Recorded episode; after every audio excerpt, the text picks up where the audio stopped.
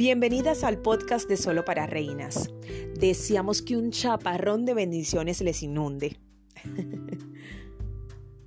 Hoy queremos animarte a que te enfoques en esta sencilla palabra de tan solo cuatro letras. Nada. Nada lo dice todo.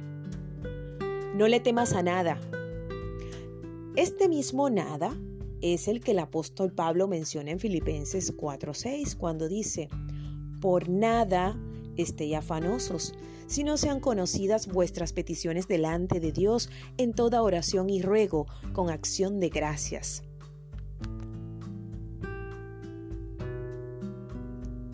Pregúntate, ¿regularmente por qué vives afanada? ¿Por la comida? ¿Los deberes del hogar? ¿La familia? ¿Por tu pareja? ¿Por el futuro? ¿Por la ropa? ¿Por el dinero extra? Etcétera, etcétera, etcétera.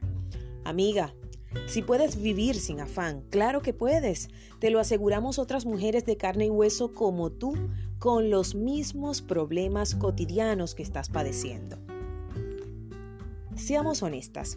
Esto no consiste en aplicar el método de repetir una y otra vez, estoy bien, todo va a estar bien, mientras que en el fondo tu corazón tiene un caos, nuestra recomendación desde Solo para Reinas es que trates de tener la seguridad, la certeza, esa convicción profunda de que Jesús está ahí contigo, aún en medio de la peor de las circunstancias. Esta es una verdad eterna, una realidad que no cambia con el tiempo.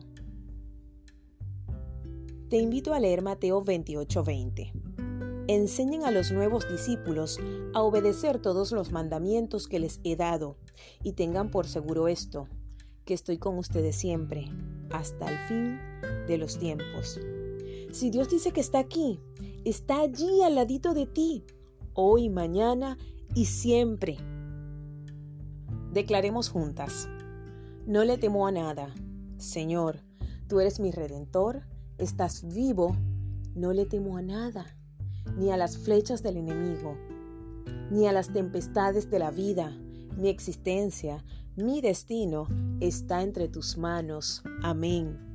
Si te gustó este devocional, suscríbete y agrégalo a tu lista de favoritos en tu plataforma preferida de podcast. Gracias por acompañarnos en este devocional de hoy de Solo para Reinas, más sobre nosotras en nuestra cuenta de Instagram. Hasta la próxima, ¿quién te habló?